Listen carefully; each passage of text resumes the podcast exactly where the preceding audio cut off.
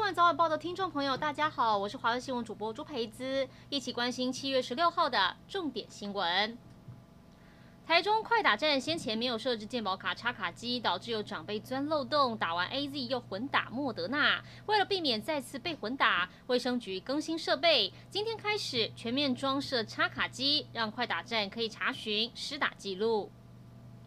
彰化县有五万多人预约 AZ 疫苗施打，为了避免大型接种站出现排队群聚，县府首创生日分流，民众依照生日月份，上半年出生的人在预约时间的前半小时到，下半年出生的就在后半个小时再报到。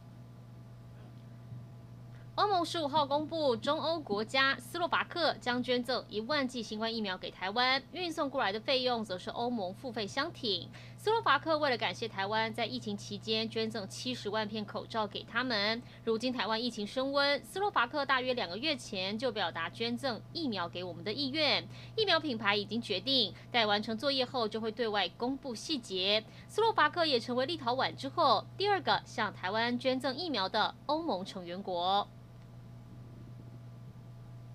台北市政府在今天开始在批发市场建立类似捷运闸门进出设备，并且加上喷雾消毒功能。目前所有摊商疫苗通行证全数完成，资料并入悠游卡，摊商进出一刷卡就可以检视 PCR 筛检跟疫苗接种记录。台北市长柯文哲表示，目前先从万大、滨江以及环南三个市场先开始，如果成功，未来台北市要实施的疫苗护照也会比照办理。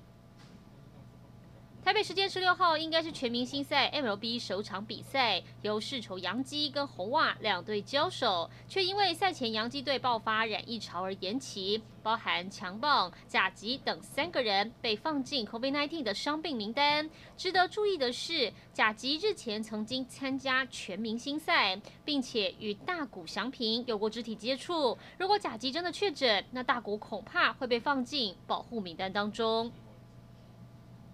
我国友邦海地总统莫伊士遇刺身亡，第一夫人马蒂身受重伤。今天稍早，马蒂公开自己遇袭后的照片。她是在 Twitter 发文感谢医护人员的医治，协助她坚持下来。从照片可以看到，她躺在病床上，手臂还缠着绷带。马蒂也用海地的克里奥尔语写下：“丧夫之痛永远不会淡去。”一起来关心天气。今天受偏东风影响，东部地区跟恒春半岛不定时有局部短暂雨。清晨到上午受到东风地形围绕以及海陆风符合，在中南部地区也有零星的短暂降雨发生。中午过后，各地容易有午后雷阵雨，尤其是中南部地区，其他山区也容易会有大雨发生。请留意短延时强降雨。而在温度方面，清晨各地低温落在二十三到二十六度之间，中午过后各地高温普遍在三十二到三十五度。当中，大台北盆地、宜兰近山区河谷以及花东纵谷有局部三十六度以上高温发生的可能。户外活动务必做好防晒，多补充水分。以上就是这一节新闻内容，感谢您的收听，我们再会。